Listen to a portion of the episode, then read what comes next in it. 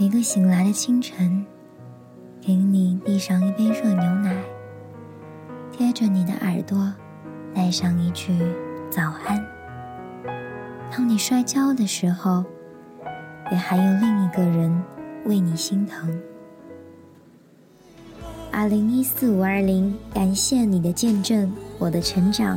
由我 FM 女主播网络电台，舒服听广播。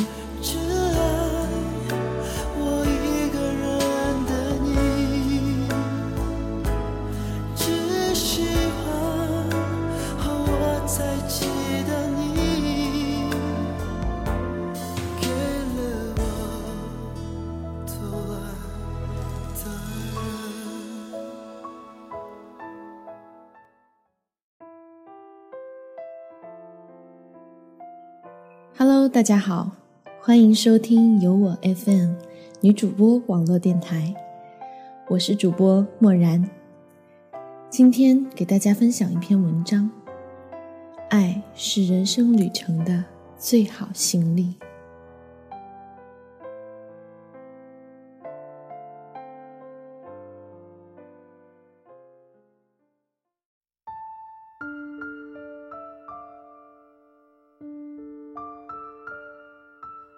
男孩和小美恋爱两年了，迟迟的却没有结婚愿望。男孩静下心来想，究竟是为什么使他迟迟的不愿结婚呢？大约是不够爱吧。男孩甚至有些恶毒的想，自己从没爱过小美，只是小美对他的好，好到了没有原则。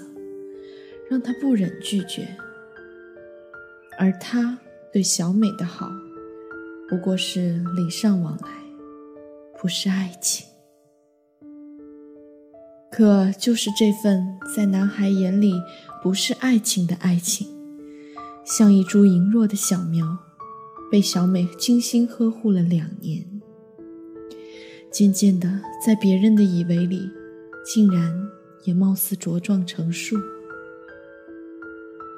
时常被周遭的朋友们问到婚期，因为这些问，让男孩无以回答，就渐渐由尴尬转为了厌烦。厌烦里，男孩遇到一位可人的女孩子，然后有了躲躲闪闪的约会。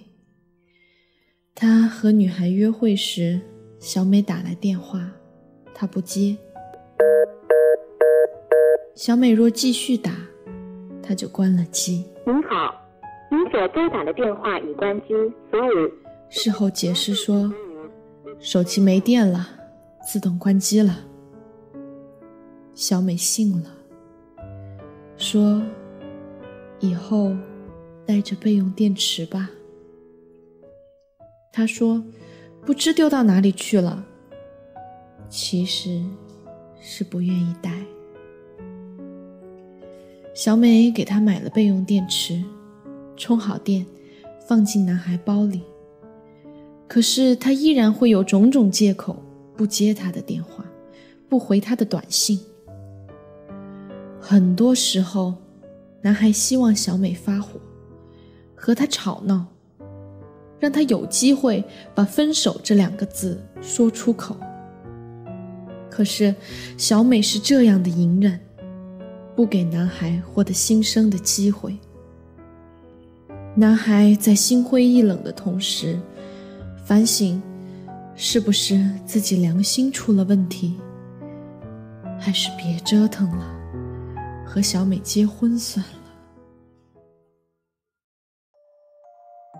男孩打算带着女孩去九寨沟玩几天，回来后就了却所有挣扎着的尘缘。死心塌地的和小美结婚。临行前，他和小美撒谎，说去外地开一周会。小美没有任何怀疑，给他整理行李，帮他把手机备用电池充好了电。带着最后疯狂的绝望，男孩和女孩玩疯了，以至于在深山。迷了路。男孩打求救电话，可手机没有信号。他一边宽慰惊慌失措的女孩，一边不停地换地方打求救电话。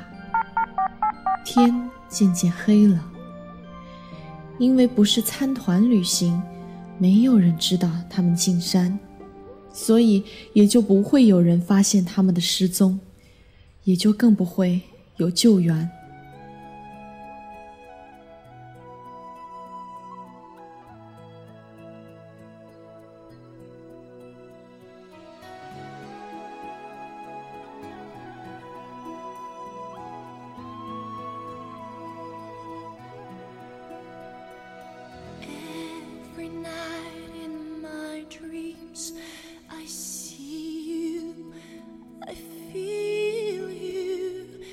他和女孩的手机电池都用光了，依然打不出电话。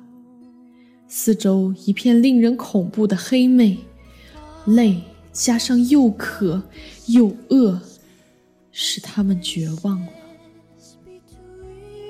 他们在被封的山石上偎依了一夜。黎明时，男孩饿醒了，试图找点东西充饥时。他找到了那块救命的备用电池。他拿着那块电池，忽然落了泪。于是，在那块电池被用掉了一半的电源时，求救电话终于打通了。当天下午，他们获救了。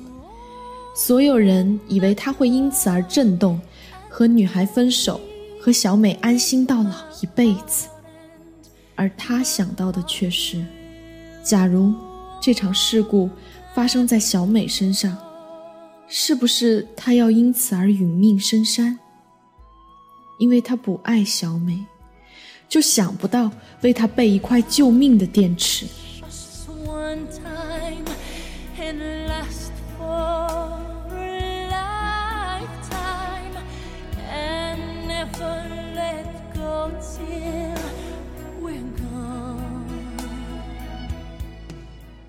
他得出一个结论：与不爱自己的人生活一辈子是很危险的。回去后，他和小美摊牌，分了手。开始，小美哭，他的一番话就让小美平静了。他说：“人生就像一场旅程，爱是最好的行李。”我却给不了你，我不可以这么自私，让你的行囊空空的走完这一生。而爱情，又是多么美好，你应该拥有它。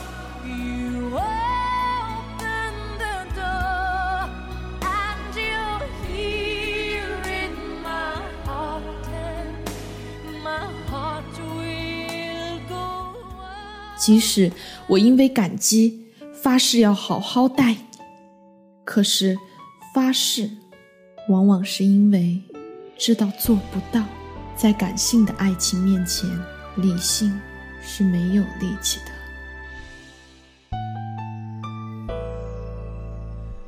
我知道故事不会太曲折，我总会。遇见一个什么人，陪我过没有了他的人生，挣扎了也去累的等等。他做了他觉得对的选择，